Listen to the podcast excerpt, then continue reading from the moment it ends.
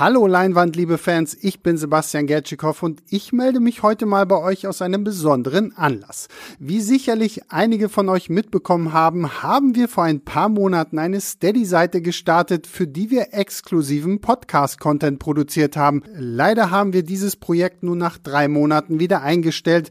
Allerdings sind dabei ein paar tolle und interessante Sachen entstanden, auf die wir zu stolz sind, als dass wir sie in unseren Archiven versauern lassen wollen. Deswegen würden wir sie euch gerne hier einmal vorstellen. Und jetzt viel Spaß.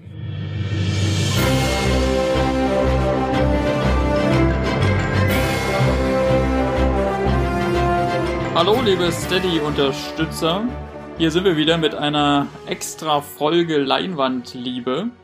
Für heute ein Konzept, äh, was ihr bisher noch nicht kennt. Das haben wir uns relativ spontan überlegt, äh, wie so einiges bei dieser Podcast- Reihe. Heute versucht mich ein Kollege von einem Film zu überzeugen, den er mag und ich, äh, sagen wir mal, eher nicht so. Und dieser Film ist äh, nicht irgendein Film, sondern Rogue One, a Star Wars Story. Ein ähm, neues Star Wars äh, Prequel. Oder sagen wir mal relativ neues Star Wars Prequel was mir als großer Star Wars-Fan aller Wahrscheinlichkeit und Statistik nach eigentlich gefallen müsste. Zumindest äh, sind die Umfragen so, dass, ja, wenn man unter Star Wars-Fans oder Leuten, die sich im Internet äußern, fragt, sag mal, welchen von den neuen Star Wars-Filmen, also ab 2015, ab Star Wars 7, findet ihr denn eigentlich am besten? Dann kommt Rogue One. Äh, oft ganz oben. Auch bei einer äh, jüngeren Umfrage, die wir selber bei Filmstarts gemacht haben, war das so. Da hatte äh, Rogue One mit, mit einigem Abstand die meisten Stimmen. Ja, und ich, äh, ich verstehe das nicht. ich verstehe das nicht. Äh, Markus lacht. Äh, Markus ist mein lieber Kollege, der ähm, heute versuchen wird, mich von diesem, von diesem Film zu überzeugen. Ja, schönen guten Tag. Ja, schön, jetzt, dass wir uns auch mal begrüßen jetzt nach dieser. ja, ich dachte, ich habe die ganze Zeit auf meinen großen Moment gewartet. Da war er. Da ist er. Ja. Genau. Äh, die, die Konstellation ist äh, deswegen ein bisschen unge ungewöhnlich, weil, äh, wie gesagt, ich äh, der, der, der Star Wars-Fan bin. Markus ist, ich würde mal sagen, Star Wars-Sympathisant zumindest. Ja, man kann schon auch Fan sagen, aber das, also in deine Sphären äh, stoße ich vielleicht nicht ganz vor. Ja, ähm, und er versucht mich jetzt also äh, davon zu, zu überzeugen, warum denn Rogue One ähm, alles Lob der Welt verdient. Vielleicht nicht. aber Vielleicht nicht alles, aber auf jeden Fall viel.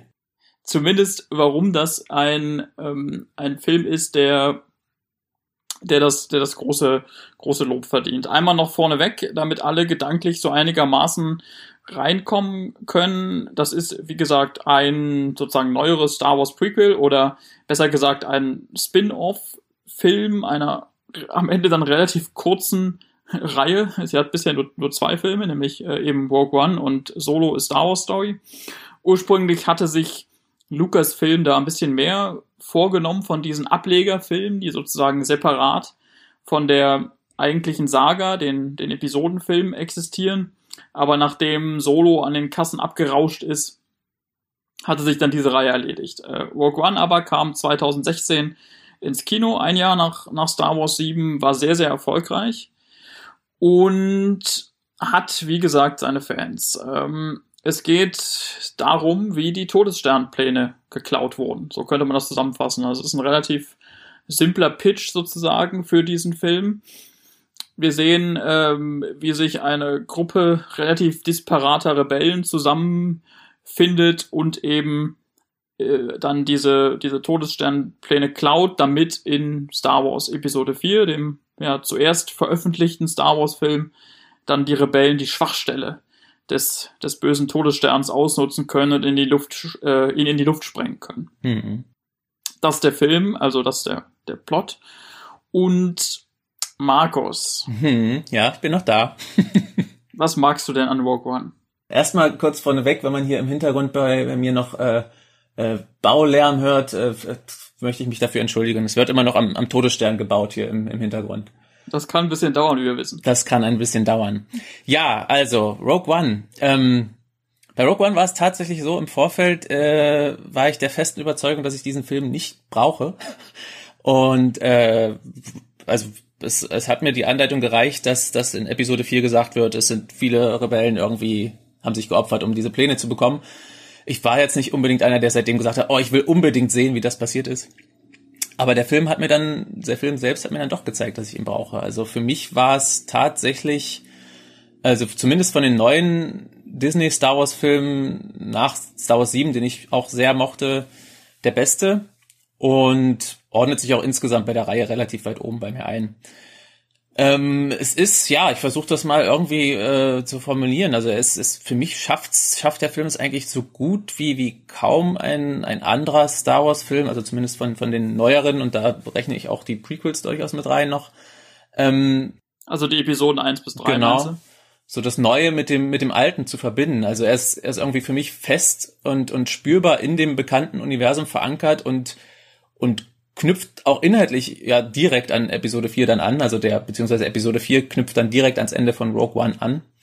Äh, aber er macht für mich trotzdem genug eigenes und erzählt für mich irgendwie eine eigene Geschichte, um, um fesselnd zu sein.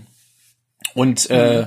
das betrifft aber nicht nur, also es betrifft wie gesagt den Inhalt, aber auch nur, nicht nur den, auch im Look schafft er es irgendwie, ich finde, für mich noch mehr ein Gefühl zu erzeugen. Also wir haben natürlich diese, die Reihe ist in den 70ern gestartet, du hast diese äh, etwas antiquiert wirkende äh, Technik, jetzt wird hier wirklich doll gebohrt am Todesstern, äh, wirkende Technik äh, und, und das wirkte gerade in den, als sie dann in den Prequels damals anknüpfen wollten, wirkte das gerade irgendwie sehr fair am Platze, weil da alles irgendwie so Hochglanz war und, und dann versuchten sie auf Ende, am Ende irgendwie nochmal krampfhaft den Bogen zur Optik von der Originaltrilogie zu schlagen. Und hier klappt das für mich aber bestens. Du hast eben diese neueste Technik, du hast CGI, du hast aber auch schön viele Sets und die schaffen es trotzdem, äh, so, ein, so ein irgendwie einen modernen Look einzubringen, aber nicht, dass das irgendwie bricht mit der alten Optik. Und das passt für mich auch deswegen auch sowohl inhaltlich als auch als auch äh, in Sachen Design und Optik vor perfekt allem, in dieser Vor allem tragen die Jungs äh, viele Schnauzer. ja, ganz genau. Also das ist das ist mit am wichtigsten, glaube ich. die Schnauzer sind die 70er Schnauzer sind extrem wichtig. Die ähm, da zeigt sich ähm, eine äh, Detailversessenheit, die ich auch äh, durchaus äh, mag an dem, an dem, an dem Film. Äh, Star Wars Episode 4 wurde ja in den 70ern gedreht und genauso sahen die Typen halt auch aus. und das haben sie nicht bei Rogue One, äh, der deutlich später natürlich gedreht wurde, ja. dann äh, tatsächlich übernommen. Hm, ich muss aber sagen, zum Look, also wenn es um die Designs geht, also darum, wie die Raumschiffe aussehen und äh, wie die Kostüme gestaltet sind und ähm, die Sets, vor allem Yavin 4, also die Rebellenbasis wäre da zu nennen, dann gebe ich dir recht, das ist wirklich ein, ein ziemlich nahtloser Übergang. Ja. Aber kein Prequel, ja. Also weder die Episoden 1 bis 3, die so halt in den 90ern bis Mitte der Nuller entstanden sind, äh, noch Solo äh, mhm. und noch Rogue One kann ja verhehlen, dass die Technik, also die, die Filmtechnik, die Spezialeffekte, Klar auf einem völlig anderen Level sind. Ganz genau, aber das, das ist eben der Aspekt, wo ich sage, auf jeden Fall, definitiv, man sieht es natürlich, aber dass er es trotzdem dafür noch schafft, so gut anzuknüpfen für mich. Hm. Und bei dem Anknüpfen muss ich auch sagen, ein, ein Punkt, der, der da auch äh, etwas äh, irritierend ist, ist die Gestaltung von dem Tarkin, dem ja. äh, imperialen Typen. Das dachte ich der, mir jetzt, dass das kommt. Ja. der, den, der den Todesstern ja. ähm, sozusagen dann in, äh, in Episode 4 ähm, befehligt und, und hier sozusagen das Projekt mehr oder weniger an sich reißt, der ja in ähm, Episode 4 äh, von, einem, von einem Schauspieler gespielt wird und in Rogue One nicht, weil besagter Schauspieler halt tot ist.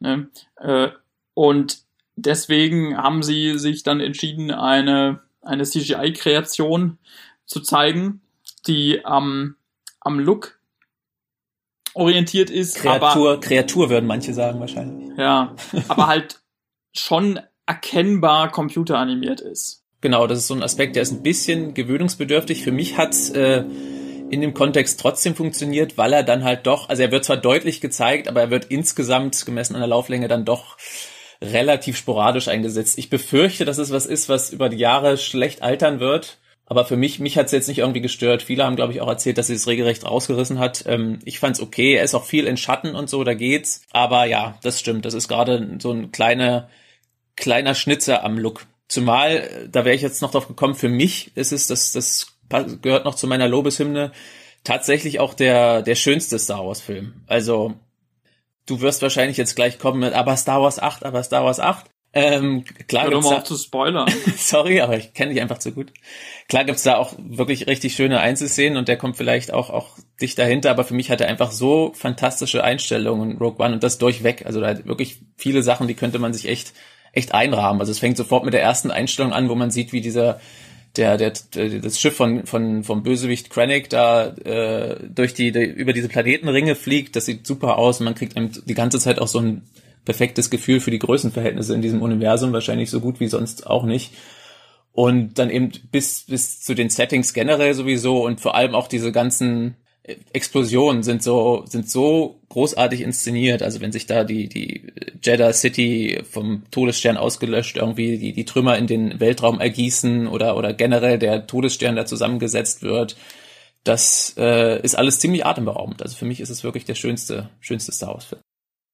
Ja, vielleicht schön in dem Sinne, dass das auf einem technisch äh, hohen Niveau ist, das, Mhm. das, das stimmt. Ich finde aber nicht, dass die Inszenierung äh, jetzt besonders pfiffig oder so wäre. Also es gibt Momente, da, das hast du ja auch angesprochen, kommen kommt sozusagen die, die, die schiere Überwältigungskraft des, des Imperiums äh, wunderbar zum, Ja. zum Vorschein, eben durch die, durch die Größenverhältnisse, die verdeutlicht werden, äh, wenn sich äh, Sternzerstörer ins Bild schieben Mhm. oder eben wenn der wenn der Todesstern ähm, Jeddah angreift. Ich finde da vor allem die Szene bemerkenswert, wo die sozusagen die Explosionswolke Ja. dieses zerstörten, also der Planet wird nicht ganz zerstört, aber diese zerstörten Stadt vor allem sich so ins Weltall ergießt. Ja, wie gesagt, genau, das meinte ich ja auch gerade. Also es ist fantastisch. Das stimmt. Ja. Das, geht, äh, das muss man anerkennen. Aber davon abgesehen äh, finde ich jetzt nicht, dass das, dass es auf dem, auf dem Niveau von, du hast es schon gespoilert, Star Wars 8 Sorry. zum Beispiel ist, äh, wo, wo es in der, wo es sozusagen in der, in der Inszenierung auch einfach so, so sozusagen so bestimmte Ideen gibt, die dann noch transportiert werden. Also ich komme da immer wieder zu sprechen auf diese Szene in der Endschlacht äh, von Star Wars 8 auf dem Salzplaneten Mhm.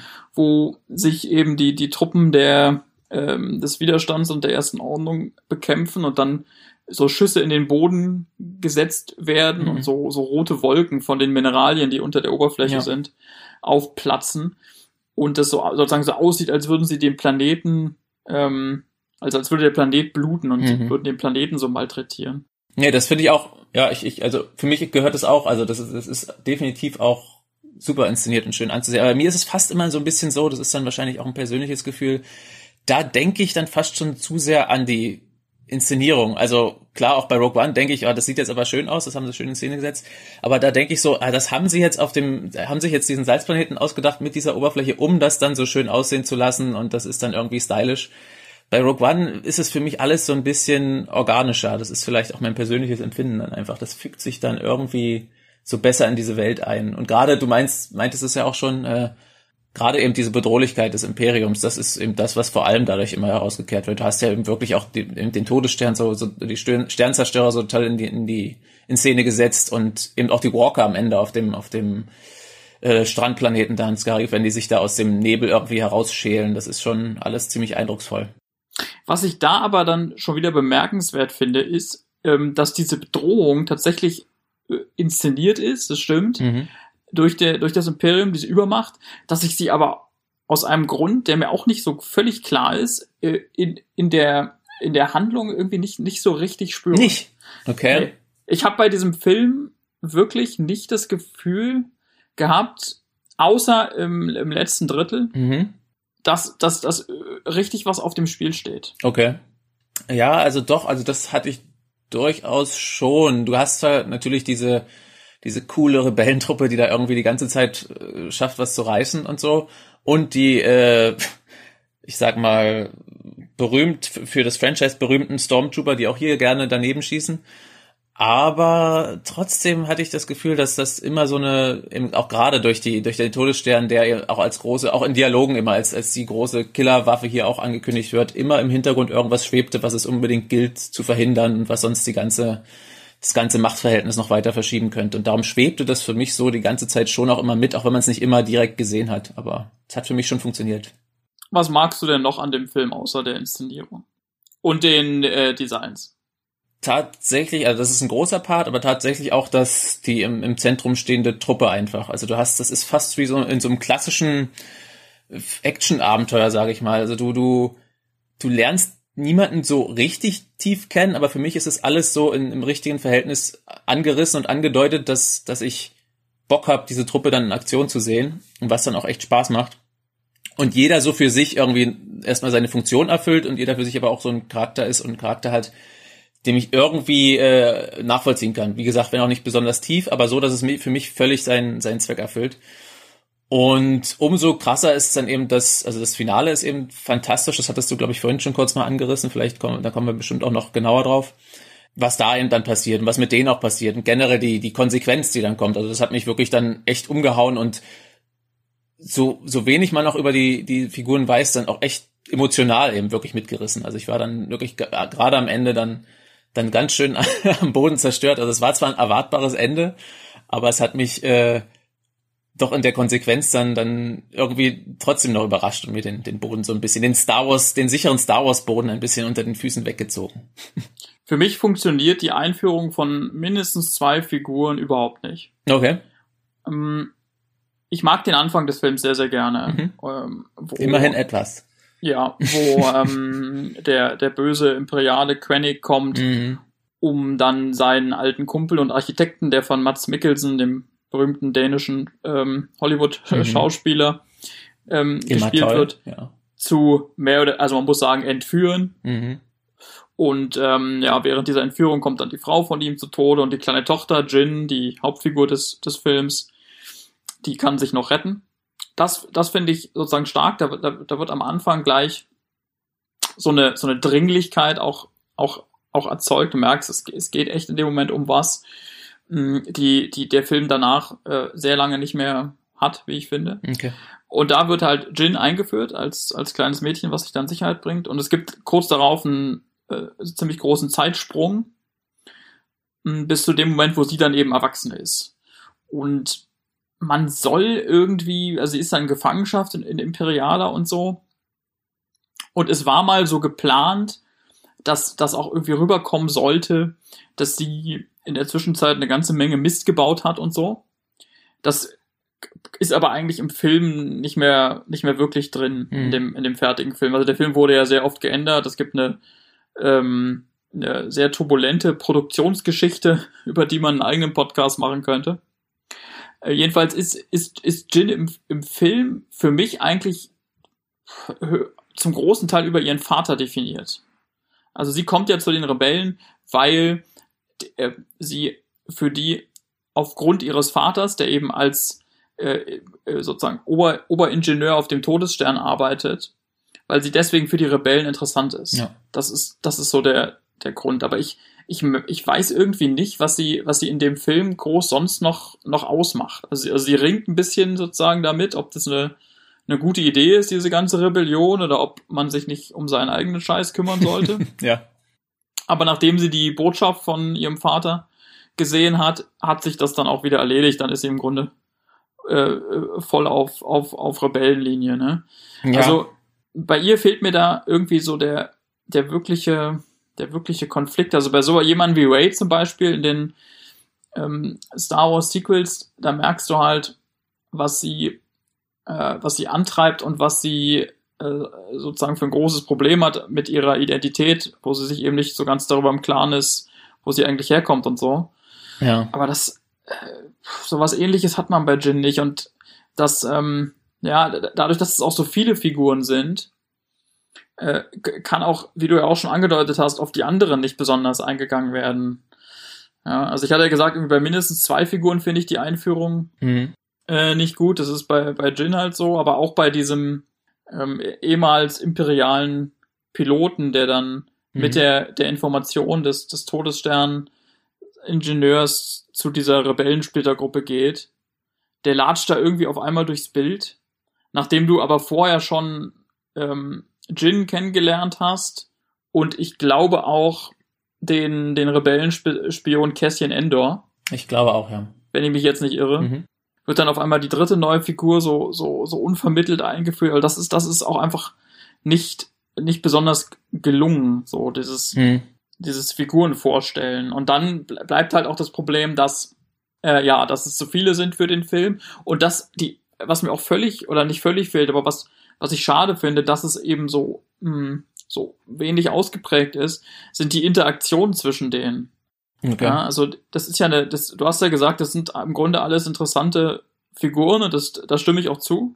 Gerade Cassian Endor, der von ähm, Diego Luna, die man wahrscheinlich mittlerweile aus Narcos vor allem kennt, gespielt wird, da, der, der braucht eigentlich auch nicht viel, um, um diese ganze Tragik durch paar Gesichtsausdrücke zu vermitteln. Er hat immer schon generell so einen, so einen traurigen Hundeblick.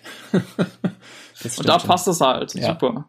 Aber, aber die sozusagen die, die Interaktion zwischen den Figuren findet nicht besonders viel statt, weil dafür dann auch irgendwie die Zeit nicht, nicht ist. Ja. Bis sie dann im Finale eben zusammen äh, kämpfen müssen und, und schon wieder, ähm, ja, wir spoilern hier übrigens den Film, falls ihr es noch nicht gemerkt habt. Gut, ja. Ich habe mich noch ein bisschen zurückgehalten, aber es stimmt schon. Ich glaube, das sollten wir besser machen.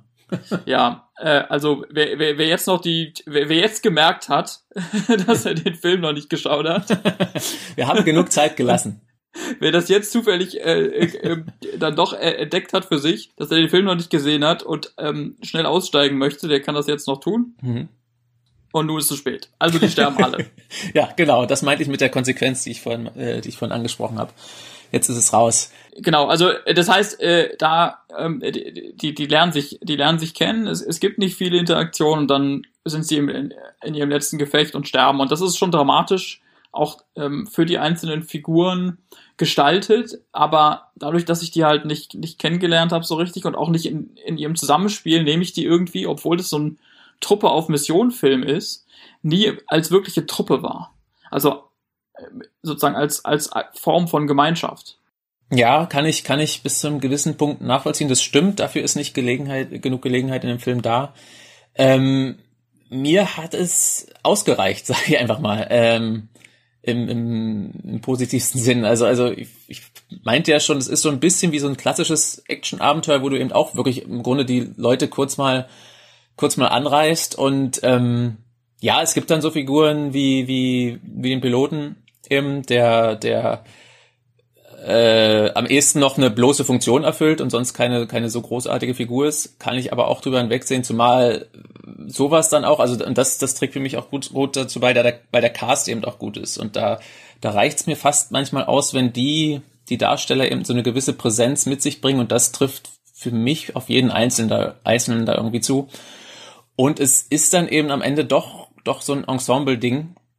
Klar, es stimmt, dass die nicht so viel Interaktion miteinander haben, aber es gibt ja doch so Momente. Also gerade die, die Paare, die es natürlich schon gab, bevor die Truppe zusammengekommen ist. Also jetzt hier Chirrut oder Base hast, die zusammen eben die meiste Zeit interagieren oder K2SO. Also der, der Mönch mit dem Kampfstab, der, genau. der blind, blind ist und sein Kumpel mit der Riesenwumme. Genau oder äh, eben Kästchen und, und K2SO, K2SO sowieso ein, ein Highlight des Films, der Androide, der umprogrammierte Imperiale. Ähm, ja, stimmt, ich habe Androide gesagt, ne? Oh Gott, Schande auf mein Haupt. Ich guck gerade zu viel Star Trek, sorry. Jetzt habe ich mich für alles disqualifiziert. Jetzt brauche ich gar nicht mehr weiterreden. Ja, vielen Dank, liebe Zuhörer. Das nee, war unsere. Gerade die beiden haben eben auch tolle Momente und die beziehen dann eben auch, auch Jin mit ein und Jin und Kästchen dann sowieso. Also ich finde, es gibt diese Momente, ähm, durchaus, vielleicht nicht, dass sie die ganze Gruppe gleichmäßig umspannen, aber, aber es sind eher so kleinere Sachen, die auch so angedeutet werden. Auch zwischen Chirrut äh, und, und, und Jin durchaus auch, dass sie so, so zumindest so kleine Gesten haben, die für mich in, in dem Zusammenhang ihren Zweck äh, erfüllt haben. Also da, da brauche ich gar nicht sowas, dass sie die ganze Zeit miteinander rumschäkern, was natürlich vielleicht schön ist. Aber wenn ich das Endergebnis sehe, funktioniert es für mich halt auch so, also dass ich wirklich bei jedem Einzelnen, die werden, werden alle nacheinander quasi dann sehen, das Zeitliche, bei jedem Einzelnen dann wirklich so ein Kloß im Hals habe, dass, dass die jetzt da sich geopfert haben für diese große Sache irgendwie. Aber also das Finale ist ja auch der Teil, den ich mag. Alles ab dem Zeitpunkt, wo die Rebellentruppe auf dem Tropenplaneten landet, dann völlig abgekapselt ist, weil die Imperialen das Schild zumachen und da in totaler Unterlegenheit, äh, zahlenmäßig und, und technischer Unterlegenheit versucht, diese, diese Datei zu, zu bekommen. Ja. Das ist, das ist wirklich hochspannend. Da merkt man auch, dass ähm, an, bei dem Teil des Films am meisten nachgedreht wurde. Aber vorher wird wirklich das Kunststück geschafft, obwohl äh, eine, eine, eine Handlung zu, zu erzählen, die, obwohl sie eigentlich spannend sein müsste, weil die halt zusammen da ja schon auf die, auf die Mission gehen, den, den Vater da äh, zu, zu extrahieren beziehungsweise zu killen. Ja, genau. Total lahm zu sein. Ich, Okay. das ist Für dich vielleicht. ja, das, da, da, ich, ich weiß nicht, ob ich das ich, als einziger Mensch auf der Welt da einfach überhaupt keine, keine Spannung empfunden habe bei dieser, bei dieser Unternehmung. Wahrscheinlich nicht als, als einziger, aber äh, ich kann da dir zumindest nicht zustimmen.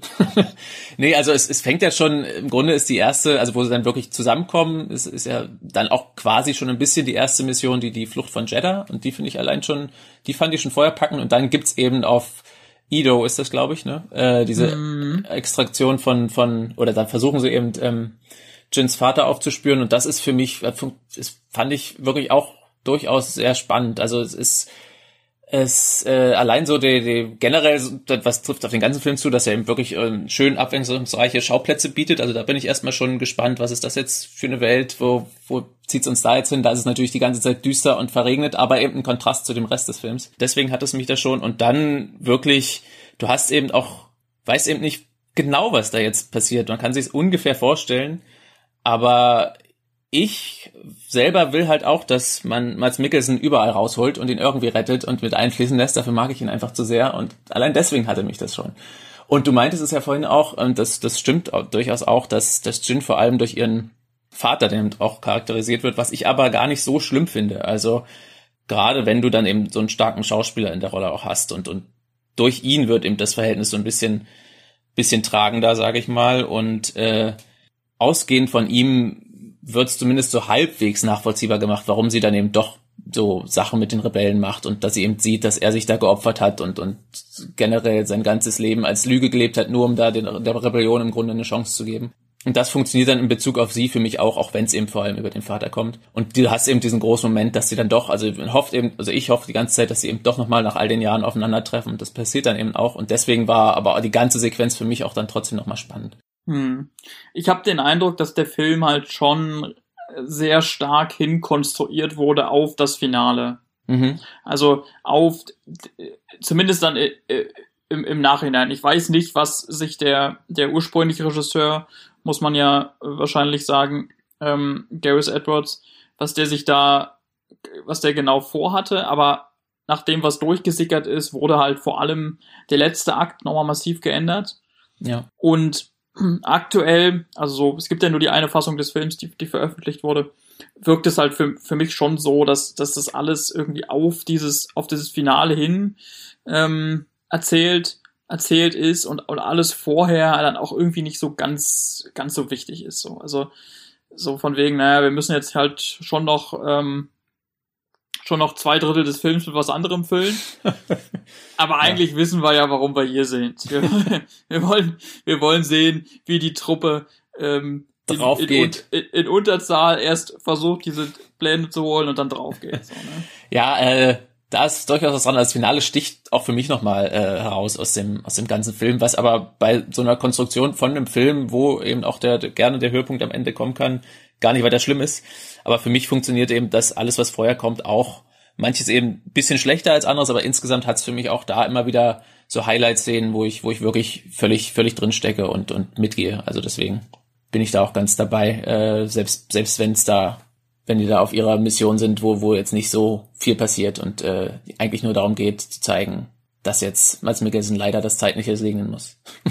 Was hältst du denn von der, von der These, dass das ein richtiger Kriegsfilm sei und, und deswegen toll. Also ich habe das Gefühl, viele mögen den auch, weil ja. er für einen Star Wars Film sehr stark Kriegsfilm ist. In Klammern, wir wissen, dass das ironisch ist, weil der Film Star Wars heißt eigentlich jeder ja, Star Wars genau. Film ein Kriegsfilm ist, aber in, in Kriegsfilm in dem Sinne, dass sozusagen die die, die Realität des, des, des Krieges äh, stärker gezeigt werde, weil er zum einen eben brutaler ist und zum anderen Mhm. vielleicht auch ähm, ambivalenter in den der der äh, Verteilung von von Gut und Böse. Ja, ja, ich ich sehe durchaus, wo das wo das auch herkommt und habe das natürlich auch schon öfter gehört, aber ich habe es jetzt auch bewusst nicht angeführt, weil es für mich jetzt nicht, also nur bedingt so zutrifft eigentlich. Also wenn, dann bezieht sich wahrscheinlich am ehesten auf das Finale oder das letzte Drittel.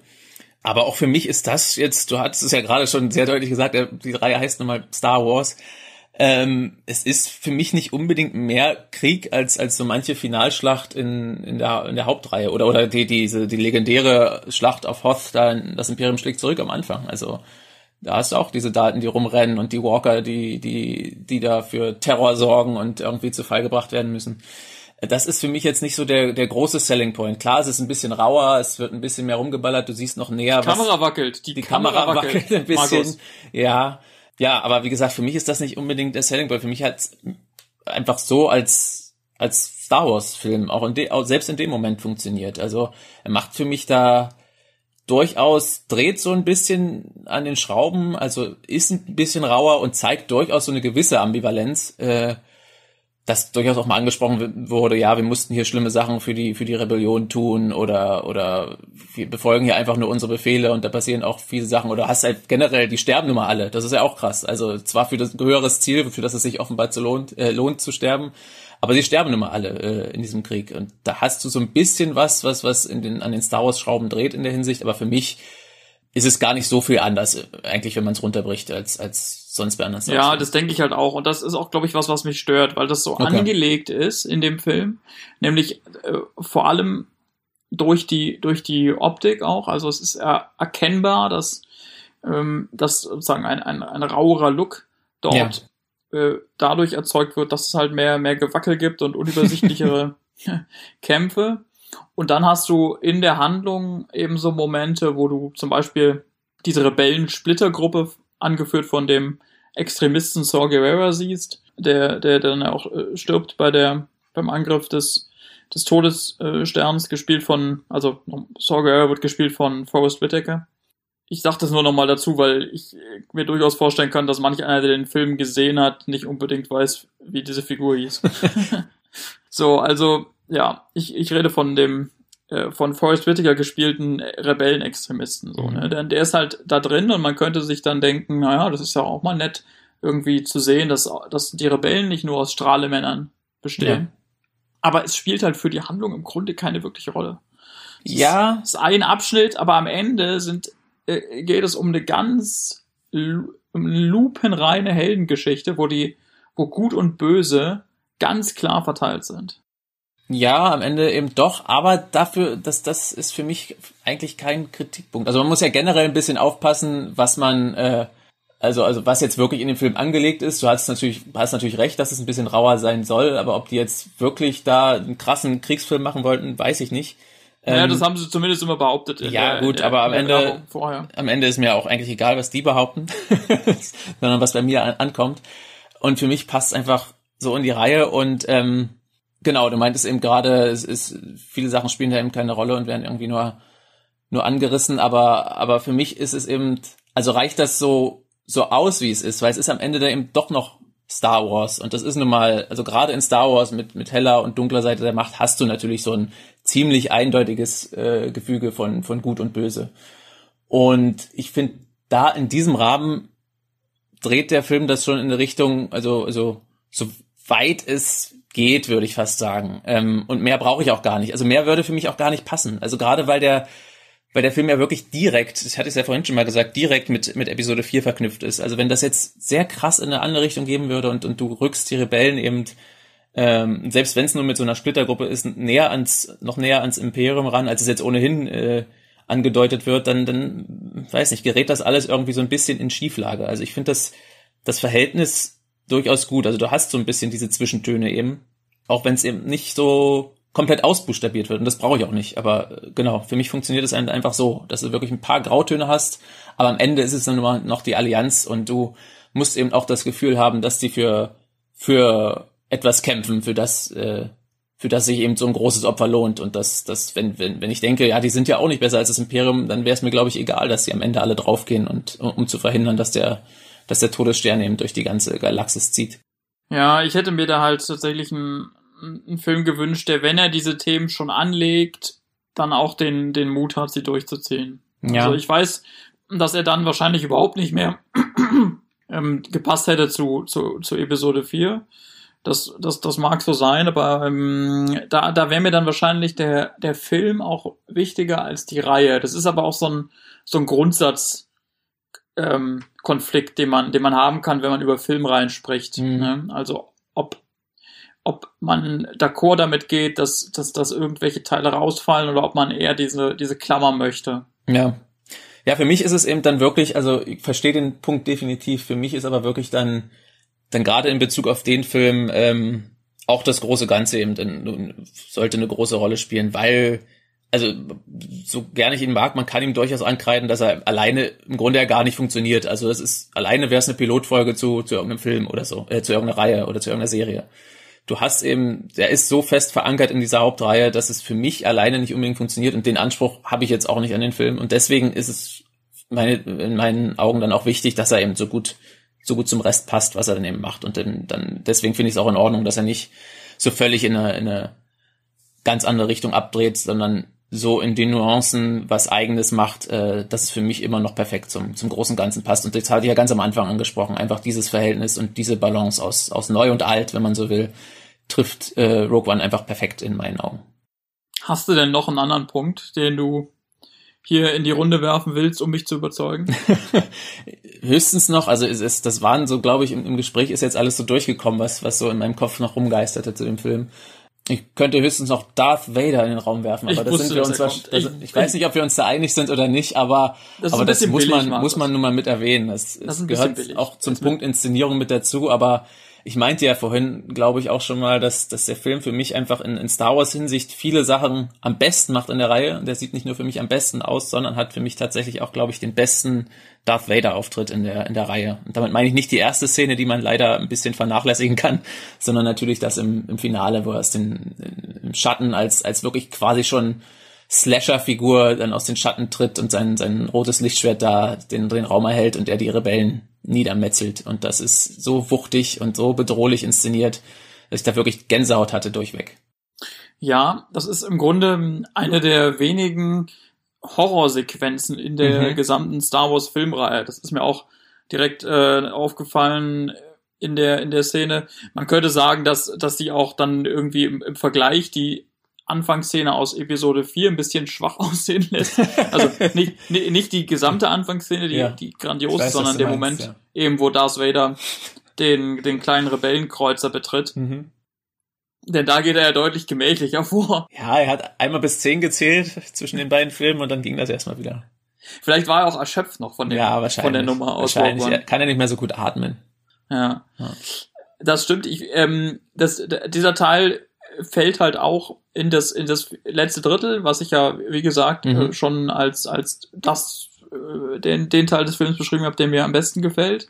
Ich habe dann aber, als ich, als ich die Sequenz gesehen habe, mir auch relativ bald gedacht, Mann, warum kann denn eigentlich der, der ganze Film nicht so eine, so eine Dringlichkeit haben wie, mhm. wie diese Szene, so eine, mh, mm, so ein, so ein, sozusagen so ein, so ein, so ein Schwung haben wie, wie, wie diese Szene. Das, das, irgendwie hat, hat, hat die dafür gesorgt, dass, dass der, dass ein großer Teil vom, vom restlichen Film für mich dann nochmal schlechter rüberkam. das ist, das ist schade, das ist traurig.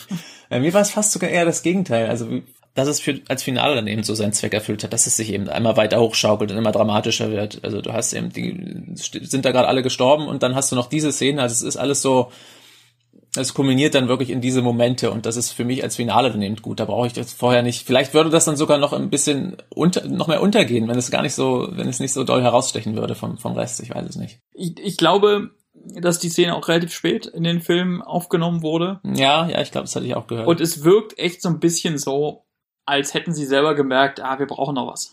wir müssen, ja, aber müssen, ja. wir müssen da noch was, wir müssen noch was bieten zu, zum Ende hin. Also lassen wir Darth Vader endlich mal so richtig von der Leine. Es ist ja im Grunde der Moment, auf den, auf den, auf den viele Fans äh, ja bis dahin gewartet haben, weil mhm. sie in, in den Star Wars Filmen zumindest nie hatten. Ja. Nämlich, dass, dass der, dass Darth Vader im Anzug in seinem berühmten schwarzen Anzug, also nicht der, der Darth Vader, der noch aussieht wie Anakin aus Episode 3, mal rummetzelt. Ne? Mhm. Mm, das, das, äh, das kannte man bis dahin nicht. Ja. Also in den, die Auftritte aus der Originaltrilogie sind deutlich, sagen wir mal, behäbiger. ja. Auch natürlich aufgrund der technischen ja, das, das war auf jeden Fall eine weise Entscheidung. Egal, ob die jetzt, also mir ist es dann auch am Ende egal. Ich meine, wir sind natürlich, wir steckten ja da auch gerade bei der Berichterstattung schon ein bisschen drin, wenn wir die ganze Zeit darüber schreiben bei Filmstarts. Ähm, aber am Ende ist das Ergebnis für mich so, dass es dann doch wie aus einem Guss ist. Also, und das finde ich immer noch erstaunlich. Also, das ist, das, klar, du kannst sagen, dass, gerade wenn du es hörst, dass dir irgendwie hinzugefügt würde, dass das und das dahinter stecken könnte. Aber für mich passt dann doch jedes Teil irgendwie aufs andere, so dass ich jetzt nicht denke, ach, das ist jetzt ein Nachdrehen, das ist jetzt ein Nachdreh. Zum Glück haben sie das gemacht, sonst wäre es alles ein bisschen komisch, aber jetzt passt irgendwie vorne und hinten nichts mehr. Für mich ist es dann doch erstaunlich eigentlich regelrecht, dass es dann wirklich so ein, so ein gutes Ergebnis ist. Ja, damit ist der Film dann zu Ende. das ist wirklich das Ende des Films. Du hast noch kurz äh, einen Mini-Auftritt von CGI Lea, aber dann ist der Film tatsächlich zu Ende. Ja, und da vielleicht kehrt sich jetzt ähm, unser sozusagen Gespräch um, aber ich verteidige diesen Moment ja immer. Ja, äh, nee, das Gespräch kehrt sich nicht um. Ich habe, das klang jetzt vielleicht so ein bisschen kritisch, vielleicht um dich ein bisschen äh, auch zu kitzeln, aber äh, nee, ich finde den auch, ich finde den auch schön. Also äh, technisch lässt sich wieder ein bisschen darüber streiten, obwohl ich eigentlich nur den Moment, als sie dann wirklich ein Wort sagt, nämlich Hope, das ein bisschen schwierig finde am Bund, aber sonst finde ich, sieht das auch optisch besser aus als Tarkin. Ja, aber als Moment an sich finde ich auch gut, dass sie das noch gemacht haben, dass sie sich wirklich noch noch umgedreht hat oder die Kamera sich dreht. Ich weiß ja nicht genau, wie es wie rum es ist, aber dass sie nicht bloß die bloß von hinten gezeigt haben, das hätte ich ein bisschen, ich weiß nicht. Also das hat mir noch, das hat so noch waren noch i-Tüpfelchen so am Ende.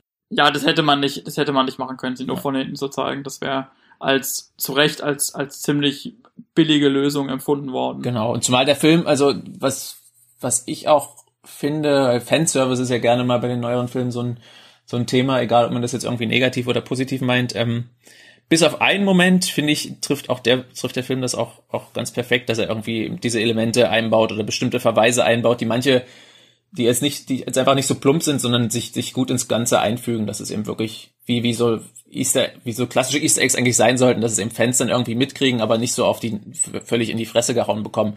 Außer ich glaube, ich weiß, welchen du, ja. ich glaube, ich weiß, welchen Moment du meinst, der das Gegenteil davon ist, der nämlich schon in die, in die Fresse gehauen ist. Ja, und zwar der kleine Auftritt von R2D2 und ganz, ganz, ganz genau, ganz furchtbar. Der reißt mich jedes Mal raus. Also gerade weil der Rest für mich so Mehr gut als. Tarkin, verdammt nochmal. Ich, ver ich, ver ich verstehe auch nicht. Also das, ist mich wenigstens jetzt, als sie den, weiß nicht, irgendwie dann noch im Heimkino dann noch entfernt haben oder so, ich hätte nichts vermisst. Ich, vor allem, ich habe den Film jetzt, glaube ich, äh, vier oder fünfmal gesehen und ich vergesse auch diesen, so, weil ich den Film wahrscheinlich auch so sehr mag und das war einer der größten Punkte ist, auch wenn es nur ein kleiner Moment ist, der mir nicht gefällt. Ich vergesse das auch jedes Mal, ich verdränge sie jedes Mal und dann schüttel ich jedes Mal mit dem Kopf, wenn, die, wenn diese Szene kommt, weil sie braucht's absolut nicht. Aber sonst passt es halt für mich auch, auch in der Hinsicht sehr gut. Ja. Also was ich dir zumindest geben kann jetzt ist, dass ich, ähm, dass ich dem Film vielleicht wirklich jetzt ein bisschen äh, ja, po positiver gesinnter gegen gegenüberstehe, nachdem wir, nachdem du ihn mir so, so, ähm, so, so bildhaft und, und begeistert beschrieben hast, weil ich ja schon auch sehe, was da alles für Möglichkeiten angelegt sind in dem, mhm. in dem Film. Also ich glaube, dass es sozusagen ein deutlich mh, hm, besserer Film hätte sein können, als er es war. Aber ich, ich erkenne schon, dass, dass sozusagen, dass, dass bestimmte Dinge dort sehr, sehr gut funktionieren oder, oder vielleicht auch ein bisschen besser funktionieren, als ich sie, als ich sie sozusagen bisher wahr, wahrgenommen habe. Also vor allem, vor allem die Figuren, würde ich mal sagen. Ja. Da habe ich ja gesagt, dass die, dass die alle sozusagen nur so oberflächlich angerissen werden und so. Und das, das, da, dazu stehe ich auch nach wie vor. Mhm. Auf der anderen Seite machen aber äh, die Schauspieler durch, durch ihre Präsenz echt einiges sozusagen ja. Davon wett, was, was durchs, durchs Drehbuch äh, vergeigt wurde, wenn man so will. Und da stimme ich ja so ziemlich äh, ganz auch zu. Das meinte ich ja vorhin auch. Und das, das, das schlägt auch wieder den Bogen zu diesem klassischen, klassischen Action-Abenteuern, dass du im Grunde, dass die, dass die Figuren mehr von der Präsenz der Darsteller teilweise leben, als, als von den Figuren selbst. Äh, was jetzt nicht heißt, dass sie, dass sie komplett in die Tonne zu kloppen sind. Also für mich zumindest. Die funktionieren auch als Figuren für mich, aber da tragen auch die Darsteller einen großes Teil, großen Teil daran. Ja, ich glaube, ich habe den Film nicht, nicht zum letzten Mal gesehen. Immerhin. Das ist doch schon also mal ich, ein, gut, ein guter Ausblick. Ich muss zugeben, dass der Film wirklich wahrscheinlich der einzige Star Wars Film ist, in Klammern außer über den Star Wars Film, über den wir nicht reden. Ja. Ähm, wo ich am meisten, wo ich am meisten Überwindung brauche, ihn nochmal zu gucken. Ja, und über, über welchen Star Wars Film reden wir denn? Über das Holiday Special. Nee, das Holiday Special macht Spaß, wenn du einen Wodka drin hast. Okay. Also, also, hast du das mal gesehen? N nicht komplett, nur die Highlights. Ja, du kannst dir das ruhig mal ähm, komplett geben, aber du solltest es nicht nüchtern tun. Ja, das hätte ich niemals vorgehabt.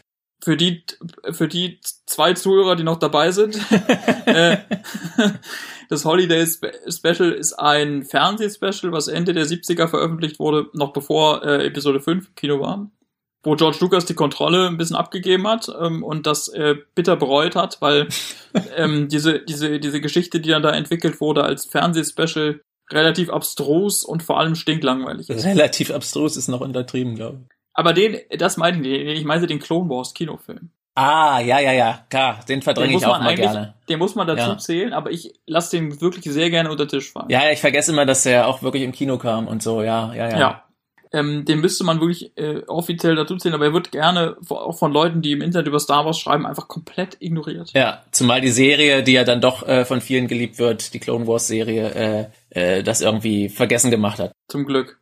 Also den will ich nie wiedersehen. okay. Bei, bei Rogue One habe ich ähm, kostet es mich wirklich am meisten Überwindung, ihn nochmal zu schauen. Ich hatte mhm. jetzt zum Beispiel vor dem Podcast auch kurz überlegt, ob ich es einfach sein lassen soll. okay. Aber dadurch, dass in, in Star Wars-Filmen ja immer eine ganze Menge drin steckt, gibt es mhm. eben auch einiges zu entdecken und es ist ganz schön, wenn man, wenn man dann auch von, von Leuten jetzt wie dir äh, so, so ein bisschen drauf, drauf gestoßen wird, wenn man so will. Mhm. Ähm, so auf, auf bestimmte Aspekte noch mal ein bisschen mehr zu achten. Auch das, was du gesagt hattest zur In Inszenierung, vor allem zur, zur Inszenierung des übermächtigen Imperiums und so, mhm. fand ich auch interessante äh, Beobachtungen. Und deswegen kann ich mir schon vorstellen, dass wenn ich den jetzt ähm, das nächste Mal sehe, ich ihn dann auch, auch noch mal ein bisschen besser vielleicht finden werde. Also ich glaube nicht, dass er eben aufgrund der beschriebenen Schwächen zu meinen liebsten Star Wars Filmen zählen wird. Ja. Aber immerhin besser als Clone Wars. Und ich, ich sehe ich sehe sozusagen die Hoffnung, dass dass er noch ein bisschen wächst bei mir. Und ich und ich finde es halt auch immer schön, wenn Leute also wenn man, wenn man Film nochmal sozusagen so eine, so eine Chance gibt, so weißt du? Ja. Also, ich mag's halt nicht, wenn, ähm, wenn man, wenn man, wenn man Filme so komplett in die, in die, in die Tonne haut und dann auch jede, jede gedankliche Auseinandersetzung damit dann einfach auch schon so abschließt. Mhm, ja. Deswegen macht es auch äh, Spaß über, über Star Wars Filme, oder sagen wir mal so, deswegen kann es auch Spaß machen, über Star Wars Filme zu reden, die man nicht so gut findet. Mhm. Mm, kommt immer darauf an, mit wem. ist richtig. mit dir jedenfalls war das sehr nett. Das, das, das höre ich doch gern. Äh, das beruht auch auf Gegenseitigkeit. Auch wenn du äh, meine Perspektive nicht irgendwie ändern konntest, äh, hat es mir auch sehr großen Spaß gemacht, Tobias. So, das war unsere Bonusfolge für unsere ähm, lieben Steady-Unterstützer. Bleibt uns gewogen, freut euch auf das, was noch kommt und ähm, guckt mal wieder Star Wars. Kann niemals schaden. Möge die Macht mit euch sein. Bis zum nächsten Mal. Möge die Macht mit euch sein. Tschüss.